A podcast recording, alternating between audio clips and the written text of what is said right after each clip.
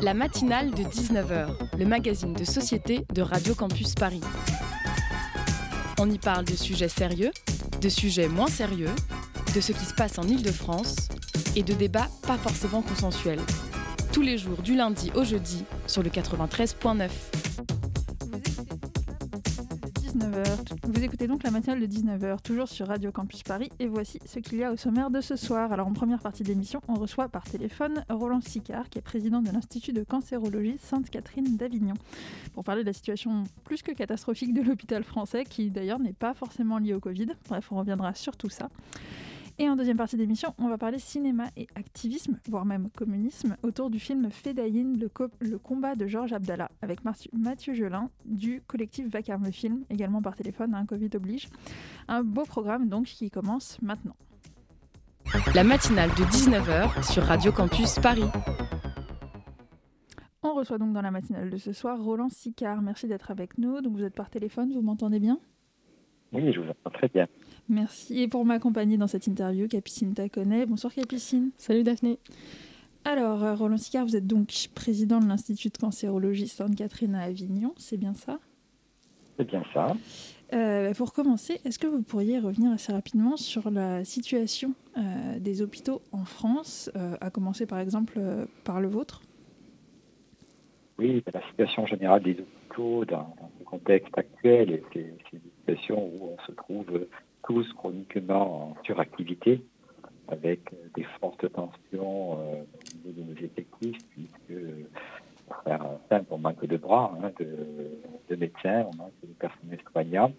Nos personnels font beaucoup d'heures supplémentaires depuis pas mal de mois déjà, et euh, on n'a pas forcément la réserve et les ressources pour les remplacer, pour éviter euh, ce cumul d'heures supplémentaires qui finit par les épuiser.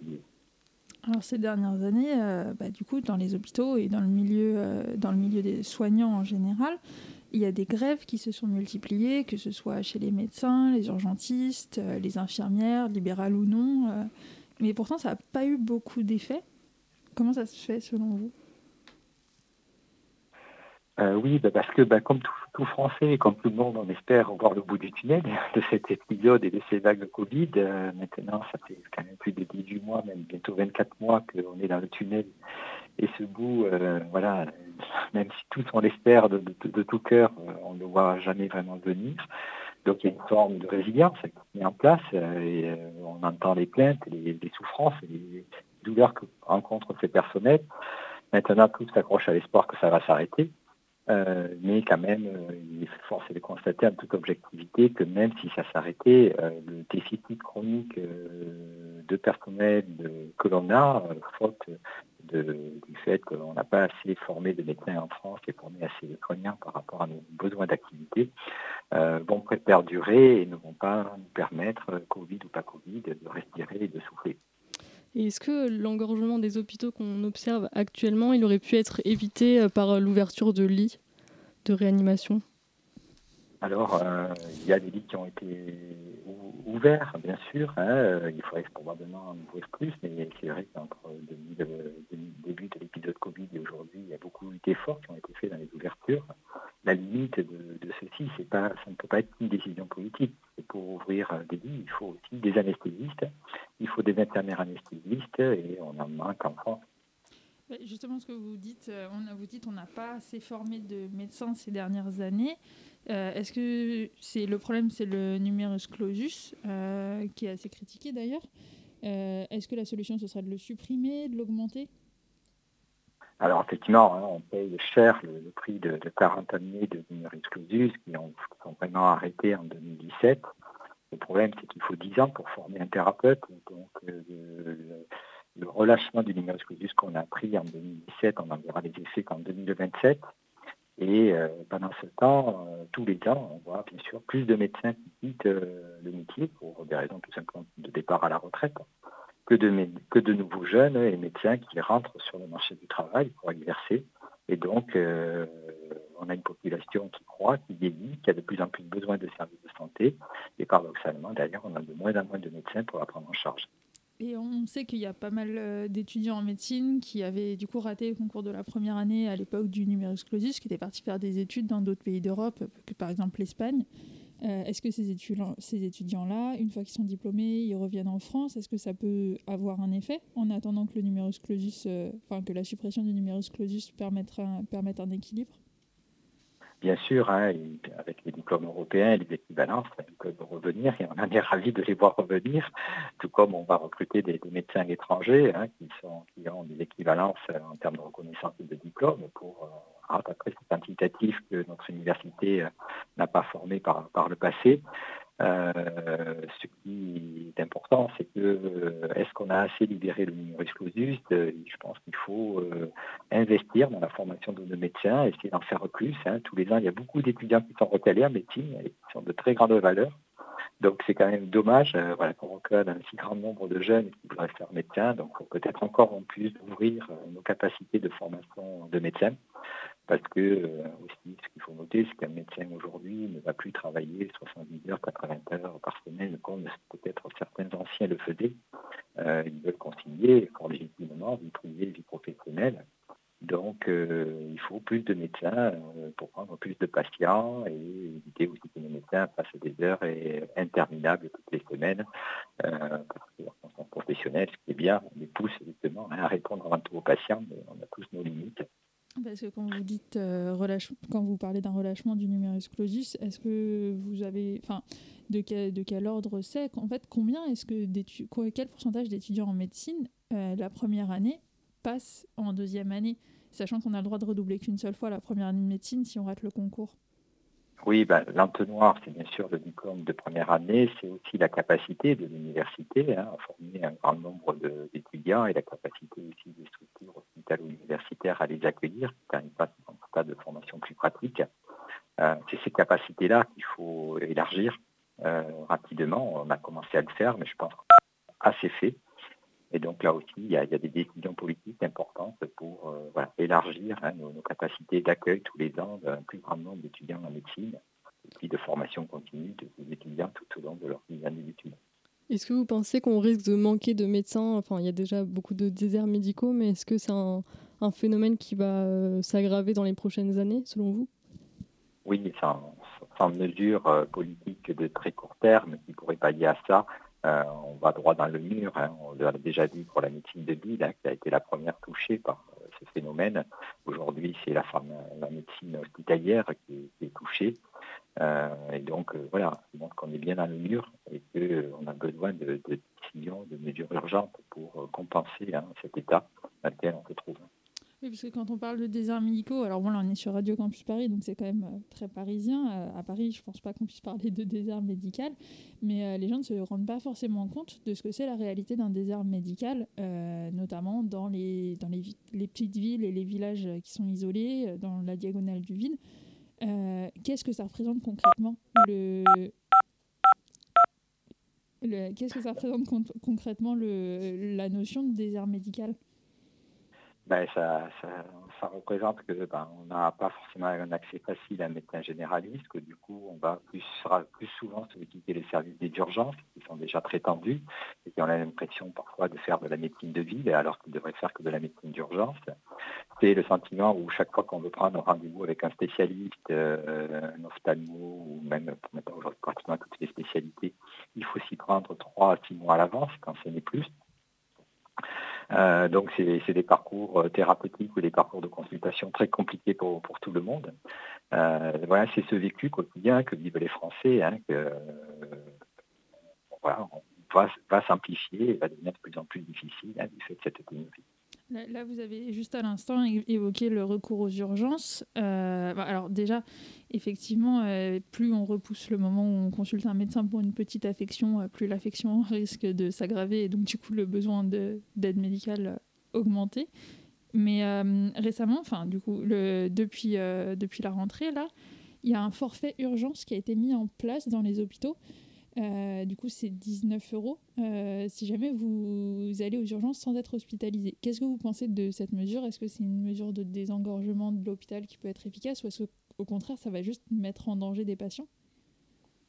Bah, je crains que malheureusement elles ne soient pas suffisantes pour désengorger les urgences. Hein. C'est vrai qu'on met une barrière à l'abus du service d'urgence qui est psychologique en disant attention, si vous, si vous allez pour rien aux urgences, ça va vous coûter 20 euros. Mais je pense qu'un euh, patient qui ne trouve pas de médecin généraliste lorsqu'il sent mal et qui va au service d'urgence, il payera quand même les 20 euros. Et euh, voilà, il trouvera toujours une solution hein, pour compenser le déficit euh, d'accès aux médecins face auquel il est confronté, même si ça doit lui coûter 20 euros. Je ne pense pas que ça sera suffisant pour désengorger nos services d'urgence. C'est une mesure symbolique et politique, mais qui ne traite pas le fond du problème. Et est-ce que ça risque pas de créer des situations qui du coup euh, renforceraient en fait euh, le problème, puisque des personnes précaires pourraient se dire non, je vais pas aux urgences, c'est pas assez grave, c'est pas assez grave, et du coup leur problème deviendrait de plus en plus grave, et donc du coup elles auraient besoin de rester à l'hôpital plus longtemps et d'avoir des soins plus longs que si elles avaient été traitées dès le début. C'est effectivement un risque. Et vous parlez donc de la situation des urgences très délicates. Euh, en ce moment, on, parle aussi beaucoup du report des, opérations euh, à cause du, Covid. Est-ce que c'est le cas dans votre service? Est-ce que vous avez dû reporter beaucoup d'opérations? Sérologie à Avignon, on ne fait que la radiothérapie, la chimiothérapie, donc euh, même si c'est très difficile et très tendu, on fait tout pour ne, pas reporter, parce qu'effectivement, une, mise en traitement en retard a des conséquences qui peuvent potentiellement être préjudiciables pour un patient. Euh, maintenant, les chirurgiens qui travaillent en amont de, nous hein, ont dû, euh, ben, du fait quand il y a le plan blanc, comme c'est le cas aujourd'hui, hein, doivent reporter des interventions euh, ça a été surtout dans la phase 1 du Covid. C'est un peu le cas actuellement. Euh, et donc, euh, ben, ces reports, il ne faut pas qu'ils durent, bien sûr. Et le phénomène que ça amène, hein, c'est que dès que ces reports, c'est-à-dire dès qu'on peut à nouveau réopérer le patient, ben, derrière, ça veut dire qu'il faut emballer la prise en charge. Il faut vite faire la chirurgie, il faut derrière très rapidement enclencher la radiothérapie et la chimiothérapie qui amène un processus d'emballement pour le patient qui, peut le dérouter, le stresser et qui pour nous est très très difficile à gérer. Euh, vous avez évoqué euh, le plan blanc. Euh, c'est quelque chose qu'on entend beaucoup, hein. mais à quoi est-ce que ça correspond concrètement pour vous, les médecins, en termes de charge de travail, en termes de fonctionnement interne, la mise en place d'un plan blanc? Le plan blanc, c'est les hôpitaux privés comme publics qui vont s'organiser sur un département, en l'occurrence le Vaucluse, euh, généralement, c'est le centre hospitalier euh, ou le CHU du département hein, qui va être en première ligne pour prendre en charge les patients Covid, mais qui, en cas de débordement, peut compter sur euh, les cliniques privées qui sont dans le territoire de santé. C'est une mobilisation toute particulière des services d'anesthésie et de réa pour pouvoir gérer les éventuels débordements de réa et quand on annonce que, vous voyez, on passe de 3000 lits de réa à 7000, ben, ces lits de débordement, ces 4000-là viennent de justement la mobilisation des structures autour des lits de réa de l'hôpital général ou du CHU. Et puis, bien sûr, pour les autres activités qui ne sont pas directement liées au Covid, hein, c'est d'être à disponibilité euh, des hôpitaux qui sont mobilisés pour le Covid pour prendre en charge leurs patients qui ne peuvent plus prendre en charge du fait que leur lit a été affecté au Covid. Et euh, concrètement, du coup, ça représente une charge de travail euh, supplémentaire pour les médecins. Euh, est-ce que physiquement, c'est tenable le plan blanc, étant donné que bah, ça fait deux ans en fait que les hôpitaux français et même les hôpitaux partout dans le monde sont en constante surcharge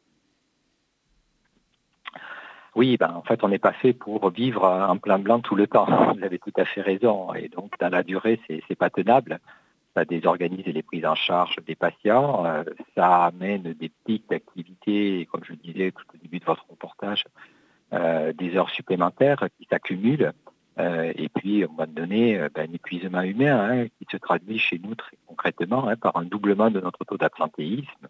Alors on a l'absentéisme Covid comme partout ailleurs, mais on a aussi beaucoup d'absentéisme lié à, l'épuisement, à l'épuisement par le stress et l'épuisement physique des équipes. Euh, on va marquer une petite pause musicale. Merci Roland Sicard d'être avec nous. On se retrouve tout de suite après ça. Got a wishbone drying on the windowsill in my kitchen.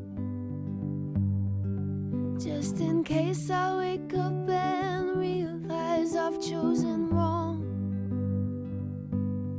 I love this life that I have, the vine hanging over the door, and the dog who comes when I call, but I wonder sometimes what I'm missing. Well, my heart blood's been burning for so many summers now.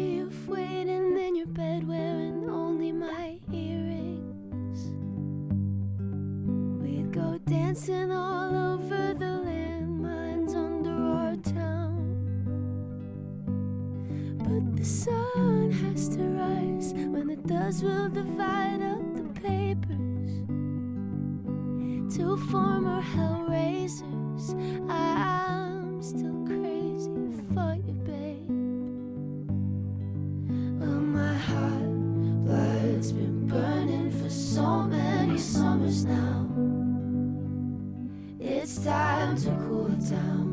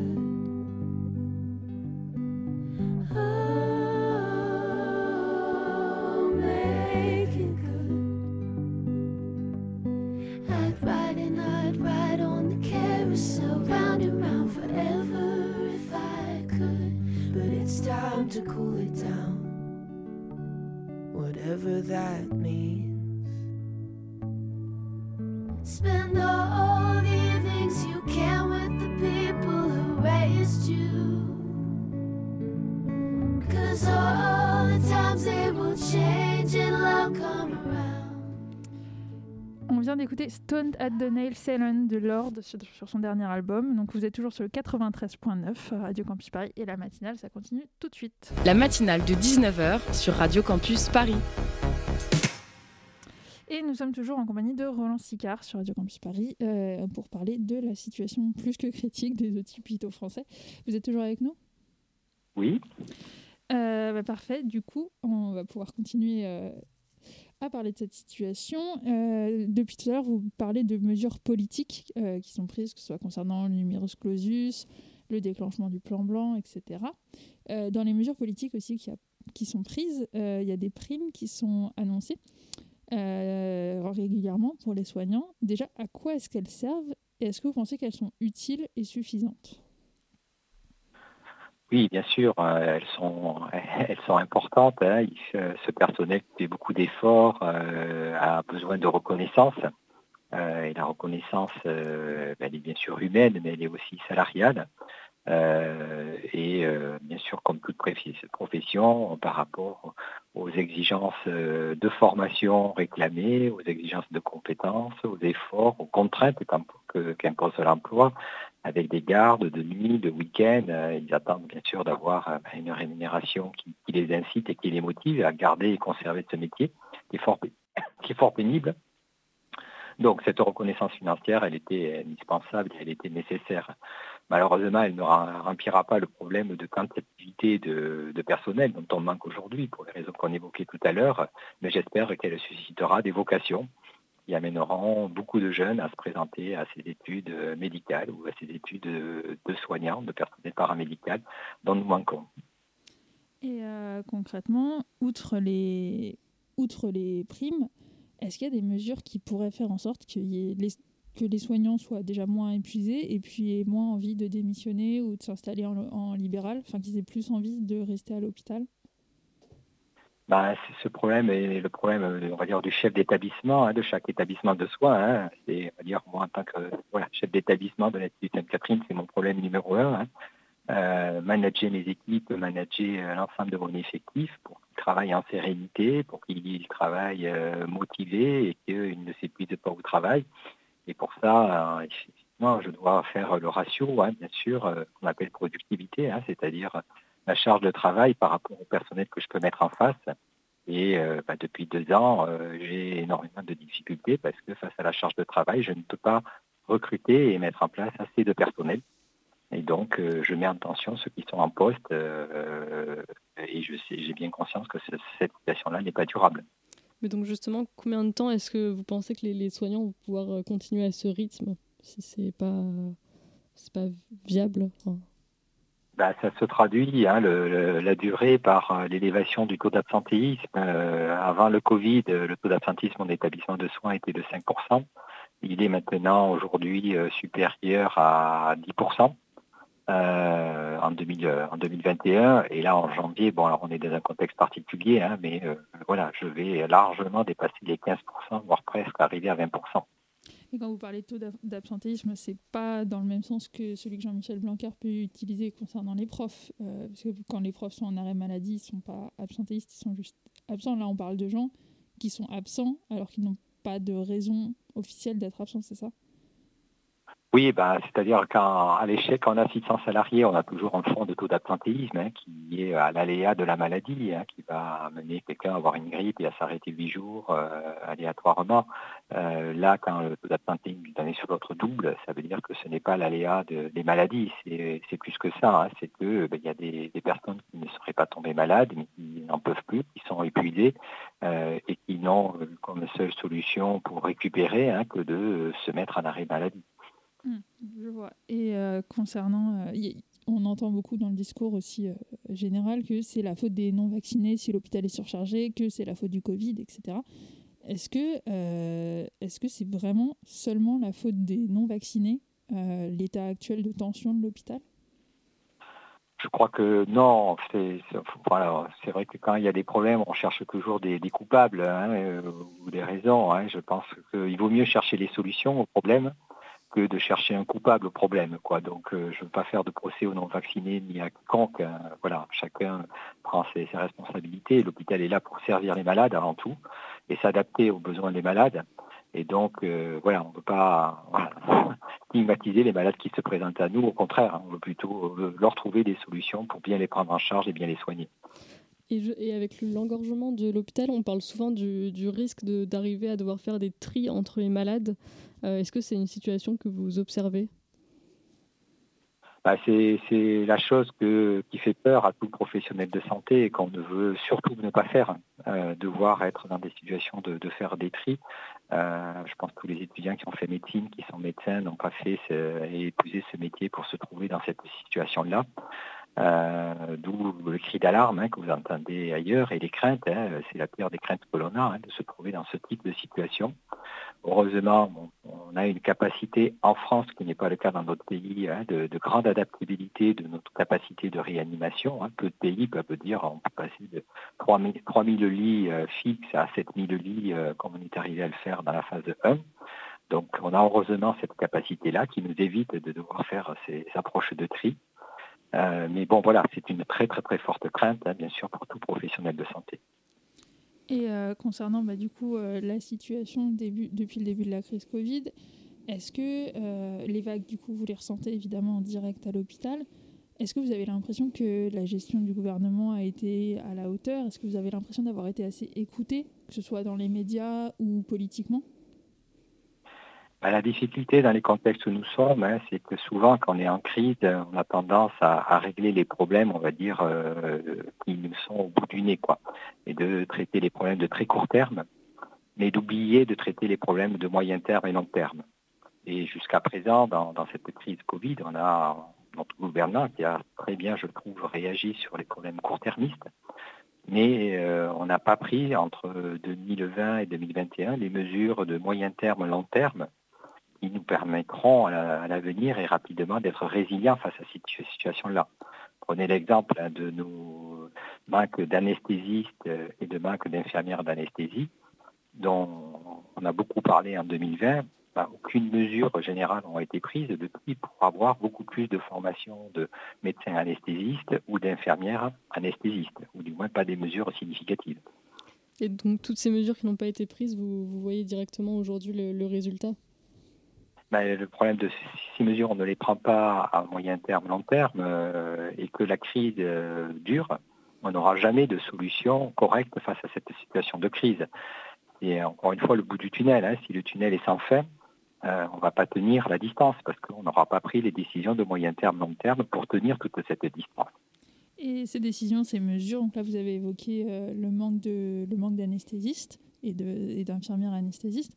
Qu'est-ce qu'il y a d'autre comme mesures moyen terme, long terme qui auraient pu être prises et qu'il est encore temps de prendre, est encore temps de prendre? Bah, je pense que comme l'ont fait d'autres pays avec succès, euh, il y a une vraie réforme, réflexion à avoir en France sur la délégation de certains actes médicaux au personnel soignant.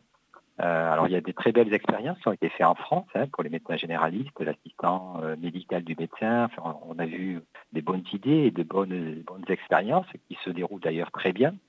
Ben, ces expériences, il faut les capitaliser et les généraliser au plus vite pour soulager le médecin de certaines tâches administratives ou de certains actes qui peut très bien et en sécurité déléguer un personnel soignant particulièrement qualifié pour ça, ce qui permettra aux médecins, même s'ils sont moins nombreux, bah, de faire un peu moins de choses euh, et donc de répondre à un peu plus de patients par le, par le biais et qui aussi valorisera bah, les emplois des soignants euh, par ces délégations euh, qu'ils prendraient en charge.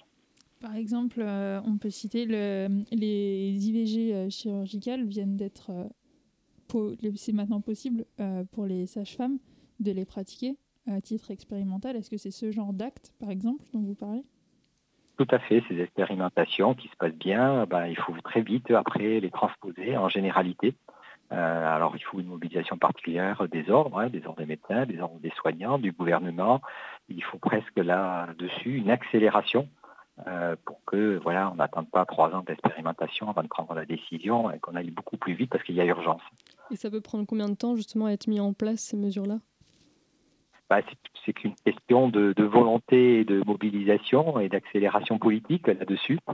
Euh, d'où aussi bah, le cri de certains professionnels tels que moi qui disent euh, voilà, il y a le temps pour aller doucement et expérimenter, mais il y a aussi le temps pour agir vite euh, et brûler les étapes euh, quand il y a crise et quand il y a urgence. Il y a aussi beaucoup de personnes aujourd'hui qui parlent de la nécessité de peut-être de changer de logique et d'entrer plutôt dans une logique de, de santé globale où en fait on ferait en sorte que les personnes soient moins malades, euh, soient en meilleure santé toute leur vie, plutôt que de, les soigner, enfin de prendre plutôt le mal à la racine plutôt que de les soigner une fois que c'est un peu trop tard. Est-ce que vous pensez que ce serait une solution?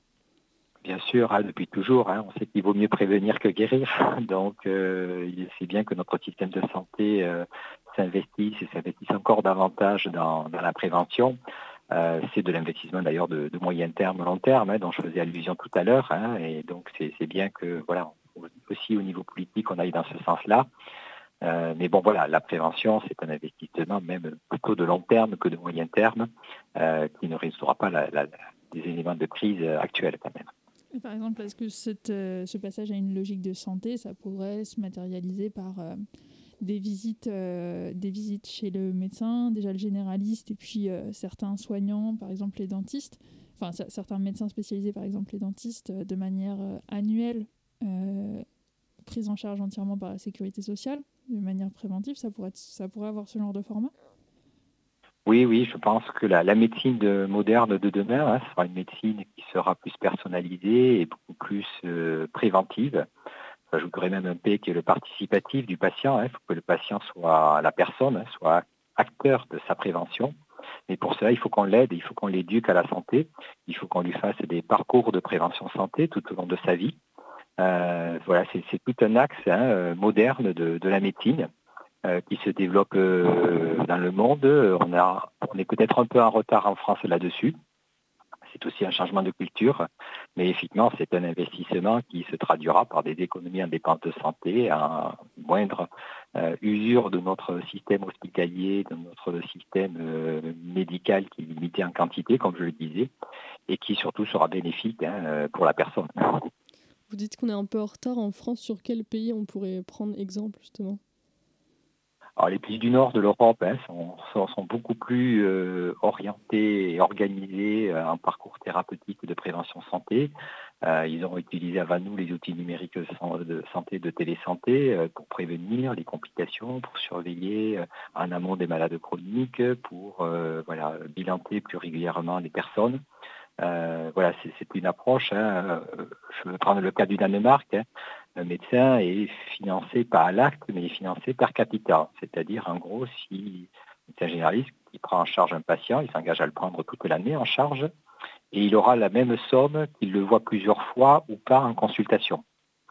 Donc la première consultation qu'il fait va beaucoup s'investir en prévention de son patient parce que ben, si son patient ne tombe pas malade dans l'année, il aura la même somme à la fin de l'année il aura passé moins de temps avec ce patient.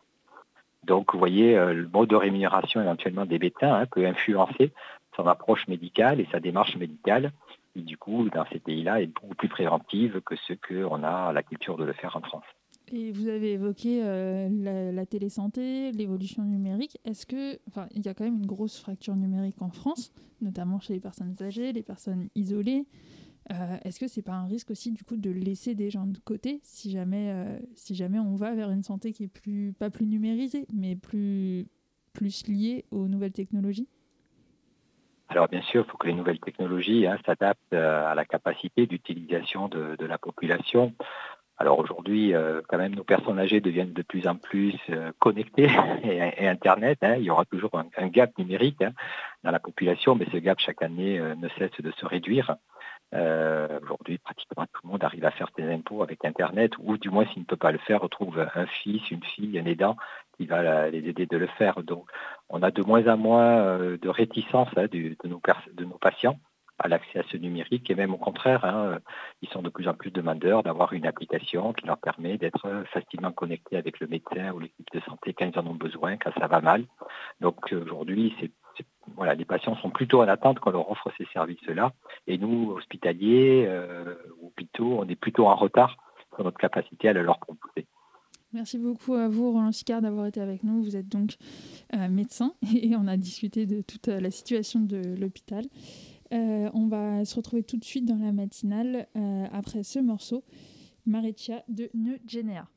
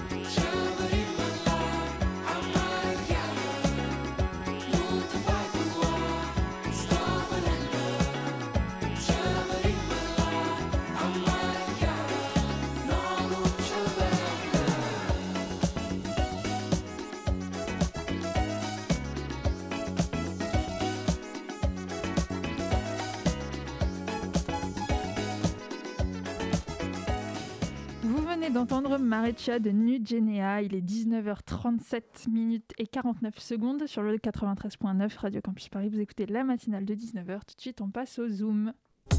Le Zoom, dans la matinale de 19h. Ce soir dans le Zoom, on reçoit Mathieu Geland du collectif Vacarme Film pour parler de, de Fedaïn, le combat de Georges Abdallah, un film qui retrace le parcours d'un infatigable communiste arabe et combattant pour la Palestine. Euh, Georges Ibrahim Abdallah, qui est, enfin, qui est le plus vieux prisonnier politique de France. Il est emprisonné en France depuis 35 ans. Euh, pour mener ce Zoom, avec moi, il y a Léo Lefrançois. Bonsoir. Salut Daphné. Oui, effectivement, le collectif Vacarme Film lui a consacré un documentaire qui s'appelle Fedaïn, le combat de Georges Abdallah. Euh, Mathieu Geland, bonsoir. Bonsoir. Vous êtes membre de ce collectif à l'origine de ce documentaire.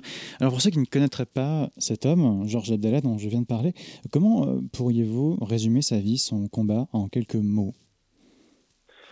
Alors, euh, étonnamment, il a le profil euh, de pas mal de, jeunes Libanais de l'époque. Euh, donc c'est un, communiste libanais qui est né dans le nord du Liban dans les années 50 et puis qui rapidement s'est engagé dans, les rangs de la résistance palestinienne et puis particulièrement contre l'occupation israélienne de son pays, le Liban.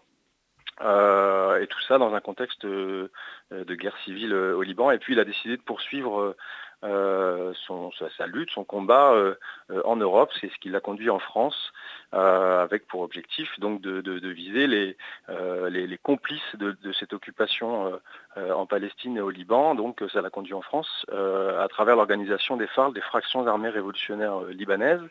Euh, voilà, et, donc il a été arrêté euh, dans les années 80, en 84 plus précisément. Euh, et il est donc, comme ça a été dit auparavant, toujours emprisonné. il est actuellement dans sa 38e année de, détention. Alors on, va, revenir plus en détail sur effectivement toute sa, vie que vous retracez d'ailleurs à travers ce documentaire. Qu'est-ce qui vous a lancé le collectif Vacarme dans l'écriture et dans la réalisation de ce documentaire? Comment ça s'est passé? Alors, est, le, collectif est composé de, personnes qui sont euh, engagé dans la lutte euh, et le soutien au peuple palestinien depuis de nombreuses années. Euh, et puis évidemment aussi dans, la mobilisation pour la libération de Georges Abdallah. c'est un collectif qui est basé à Toulouse. Et il faut savoir que Georges Abdallah est enfermé à Lannemezan, donc c'est dans les Hautes-Pyrénées, à une heure de Toulouse. Et donc à travers cette mobilisation, il y a des, relations qui se sont tissées avec Georges Abdallah, puisque plusieurs d'entre nous allons lui rendre visite régulièrement euh, en prison. Euh, et l'idée du film est partie euh, du constat qu'il n'y avait pas de choses, pas de documentaire, aucun film réalisé sur son parcours. et donc on a commencé à réfléchir à la manière de, raconter cette histoire. et donc c'est comme ça qu'on a entamé la réalisation de ce film. Alors justement, on va revenir un peu sur son parcours. Qu'est-ce qui va pousser donc ce jeune euh, instituteur libanais, euh, puisque c'est sa profession euh, de base, il exerce dans une zone qui est assez pauvre du Liban. Qu'est-ce qui va l'amener à rejoindre cette cause palestinienne? Il pouvait vivre dans des conditions confortables et il a décidé donc d'aller vivre dans des conditions assez précaires dans des camps de réfugiés palestiniens. Alors, euh, il faut savoir que ça, intervient à un moment où le, Liban est régulièrement euh, euh, victime d'attaques de la part de, l'armée israélienne, notamment dans le sud du Liban. Donc c'est dans un contexte politique très très tendu, un contexte qui est aussi très très lié à la Palestine, puisque c'est le, le pays voisin. et puis aussi c'est un contexte où la gauche et les, idées de gauche sont très hégémoniques, notamment au Liban, à travers tout le mouvement du, nationalisme arabe. et donc c'est un peu dans, ce, dans ce contexte-là que Georges Abdallah va d'abord rejoindre le Front populaire de libération de la Palestine au Liban, et puis s'engager dans la résistance armée contre l'occupation. Alors dans un premier temps en 78, il y a une première invasion, et puis ensuite, euh, plus connu, en 82, euh, une invasion massive euh, de, l'armée israélienne, de l'armée sioniste, jusqu'à Beyrouth. et donc, il, prend les armes voilà, en 78 et ensuite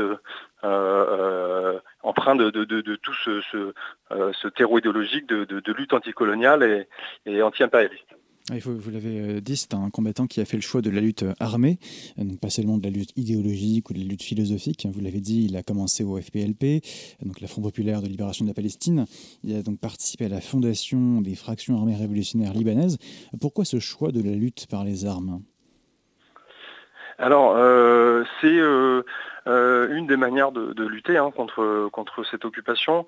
ben alors, c'est un choix qui, qui a été une, forme d'évidence. le pays est confronté à, donc, comme je l'ai dit, aux invasions armées régulières, aux attaques régulières, aux bombardements. et donc, il y a toute une frange de la population libanaise euh, qui va, euh, qui va s'organiser autour de, cette défense. Euh, et Georges Abdallah va donc participer à, cette, cette, lutte armée-là dans son pays. et puis, et puis c'est également l'outil qu'il va décider d'utiliser pour poursuivre son combat en Europe. et puis pour viser voilà, le, le, ce qu'il considère comme les, complices de l'organisation de, de, l'occupation israélienne en Palestine. Merci beaucoup Mathieu Geland d'être avec nous. On va marquer une petite pause dans ce Zoom. On revient tout de suite après cette musique.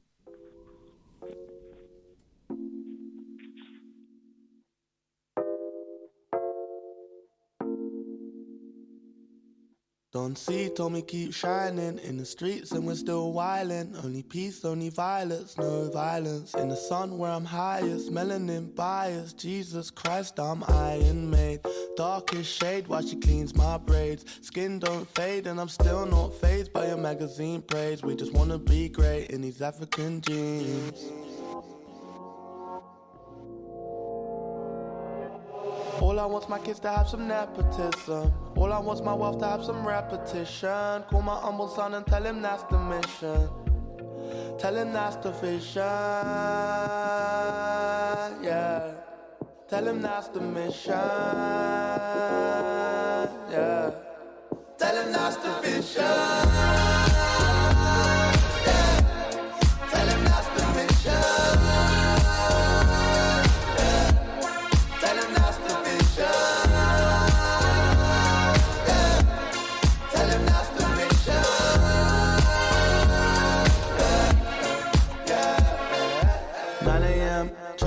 Playing to a little man in your Mercedes Benz. So amazing how you raised this bad kid to a man in a whole different land. Girl, you made it. I don't wanna keep you waiting, no. I just thank you for your patience. Slum alaikum, we can make this go again, again, and again.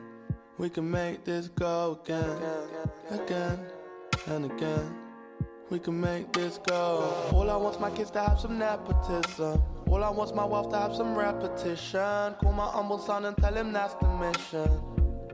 Tell him that's the vision. Yeah. Tell him that's the mission. Yeah. Tell him that's the vision.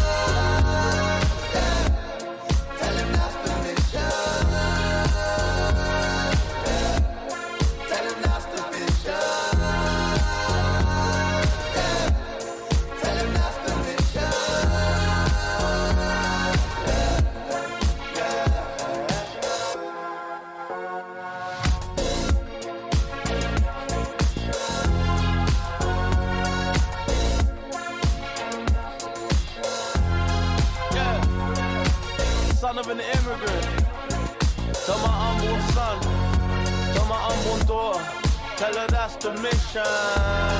Yeah. Are you crazy? All I ever hear is people talking about how bad nepotism. You know how badly I want some nepotism in my life. On vient d'entendre The Mission de Bakar sur Radio Campus Paris, il est 19h47. Tout de suite, on continue le Zoom. Le Zoom, dans la matinale de 19h.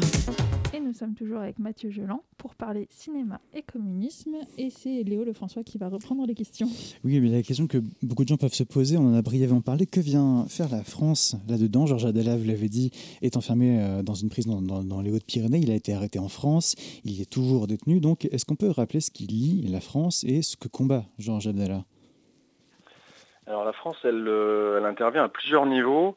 Alors historiquement, hein, dans la situation au Moyen-Orient, elle intervient parce que au début du XXe siècle, elle, est, elle fait partie des protagonistes hein, qui vont, on va dire, dessiner ce Moyen-Orient comme on le connaît aujourd'hui. et puis, c'est aussi une zone qui est très très attractive pour les, les intérêts français depuis plusieurs décennies. Donc ça pour le, contexte géopolitique. Et puis dans l'histoire euh, plus spécifique euh, de Georges Abdallah, elle intervient parce que euh, Georges Abdallah se fait arrêter en France, puisque, comme j'ai dit précédemment, il a décidé de poursuivre son combat à travers les fractions armées révolutionnaires libanaises dans les années 80 en France. à travers différentes, différentes opérations, notamment les exécutions de deux agents, donc un du Mossad, les services de renseignement israélien et, euh, et puis un agent euh, euh, des services de, renseignement états-uniens, la CIA. et donc il va être arrêté en 84 suite à ces, opérations-là. et donc la France le, maintient aujourd'hui enfermé. Euh, à travers son, maintien en détention, c'est euh, euh, ben, un acharnement judiciaire et politique qui s'abat sur Georges Abdallah. Et puis c'est aussi ben, le, signe, la preuve d'une défense de la part de la France de ses intérêts dans la région. Oui, justement, j'allais vous poser la question, qu'est-ce que ça dit du, rapport de la France avec l'État israélien et plus globalement des, alliances de la France avec certains pays impérialistes et notamment les, les États-Unis? Alors, avec les États-Unis, c'est assez clair puisque euh, alors dans, l'affaire de Georges Abdallah, il y a euh, des pressions hein, ouvertes qui sont maintenant rendues publiques pour maintenir Georges Abdallah en, prison. ça passe notamment par un mail d'Hillary Clinton à Laurent Fabius, qui est alors ministre des Affaires étrangères, pour ben, lui, demander d'utiliser tous les leviers pour le maintenir en prison. Et puis ensuite, ben, la politique euh, étrangère euh, de la France depuis euh, toujours, hein, avec quelques nuances, ben, la France est plutôt un soutien indéfectible à la, politique israélienne, donc à l'occupation israélienne de la Palestine. C'est ça, le combat Georges Abdallah ce qui lui vaut d'être euh, toujours en, détention aujourd'hui, c'est principalement le fait qu'il est euh, euh, considéré comme un militant qui est très pugnace, qui est très déterminé. Il est assez infatigable malgré le fait qu'il est désormais à 70 ans. il est techniquement libérable depuis 99, mais cette demande de libération a été donc systématiquement refusée, c'est ça? Oui, c'est ça. Il, a, il est libérable depuis 99. Il a fait huit demandes euh, de libération. Euh, et puis euh, en 2013, il y en a une hein, qui a été acceptée par le tribunal d'application des peines. mais il faut savoir que cette libération était conditionnée par un avis d'expulsion vers le Liban, donc le pays de Georges Abdallah. Et cet avis d'expulsion était lui-même conditionné par la signature du ministre de l'époque Manuel Valls, qui évidemment n'a jamais jamais signé cet arrêté et donc qui a gardé Georges Adala euh, euh, en prison. Effectivement, ce qui est mis en avant par la justice depuis euh, toutes ces années, c'est le non-reniement de Georges Abdallah, on lui demande, la justice et le, pouvoir politique lui demandent de, bah, regretter, de, regretter tout son parcours politique. voilà, ce qu'il refuse, c'est quelqu'un qui poursuit son, sa lutte, son combat depuis sa prison, ce qui est en lien régulier avec euh, bah, tous les mouvements, euh, qu'ils soient en France euh, ou à l'étranger. C'est quelqu'un qui est, très très au courant de tout ce qui se passe. Et donc cette poursuite de, ces idéaux, ce, maintien de ces conditions ben, est mis en avant par la justice pour le maintenir en prison. il n'y a aucun enjeu légal là-dedans. En fait, on est un procès, c'est important d'insister là-dessus, on est sur un procès qui est purement politique de fait. Oui, voilà, mais la, preuve de, ce, du caractère politique de l'enfermement de Georges euh, euh, on la retrouve donc par la non-signature euh, de, Manuel Valls. On a d'un côté la justice qui, qui, ben, propose, enfin, qui est d'accord avec cette libération, et puis le pouvoir politique qui dit non et qui le maintient en, prison. Et puis c'est politique dans le sens aussi où, tout, le, tout le parcours judiciaire de, de Georges Abdallah est truffé de d'irrégularité euh, et, euh, et en fait se fait dans un contexte de justice d'exception. on peut, alors les, exemples sont, sont nombreux, hein, mais on peut citer notamment le fait que le premier avocat de Georges Abdallah, qui s'appelait donc Jean-Paul Mazurier, mmh. travaillait dans le même temps, qui défendait son client, pour les services de renseignement français, la, DST, la DST de l'époque. Euh, voilà, ça c'est un des, nombreux exemples qui euh, jalonnent l'histoire judiciaire et, politique de, Georges Abdallah. Alors c'est important de le préciser, Fedeïn, donc le, combat de Georges Abdallah est un film qui euh, est encore en salle maintenant aujourd'hui. Il y a des projections qui sont organisées un peu partout en Europe, même un peu partout dans le monde aussi. il y en a une à, Grenoble, si je ne dis pas de bêtises, ce vendredi. Est-ce qu'il y en a qui sont prévues à Paris prochainement d'ailleurs? Alors les prochaines projections euh, en région parisienne, ce sera euh, en février à Saint-Denis et euh, très probablement à Montreuil. Et pour le moment, il n'y a plus de projections prévues à Paris même. Mais voilà, il y, a encore effectivement de nombreuses projections là ce mois-ci. Et puis ça continue sur un rythme un peu plus lent les prochaines semaines. Mais voilà, le film effectivement a, eu un, parcours plutôt chouette puisqu'on a dépassé la, la centaine de projections. Effectivement, il a été sélectionné dans, beaucoup de, festivals de, films palestiniens à travers le monde. Merci beaucoup euh, Mathieu Joland d'être venu euh, à Radio Campus Paris. Euh, on aurait eu plein d'autres questions à vous poser évidemment. C'est un, combat extrêmement intéressant. Je rappelle les informations. Donc Fedaïn, le combat de Georges Adela. Pour plus d'informations, donc fedaïn-lefilm.com pour avoir plus d'informations sur les projections à venir. Merci. Merci, à vous. Il est 19h54 sur Radio Campus Paris et avant de se dire au revoir, on a une petite chronique, celle de Maxime, qui se, celle de Maxime Faciotti qui est juste à ma gauche. La matinale de 19h sur Radio Campus Paris. À compter de mars prochain, les homosexuels pourront donner leur sang, a annoncé le ministère de la Santé, et ce sans période d'abstinence. Nouveauté, donc une décision attendue depuis de nombreuses années. Et pour en parler, nous recevons ce soir dans la matinale Amaury Boisselier, porte-parole de l'établissement français du sang. Bonsoir. Bonsoir. Monsieur Boisselier, cette avancée est attendue depuis très longtemps. Est-ce que c'est un moyen pour l'EFS de faire un mea culpa sur son homophobie?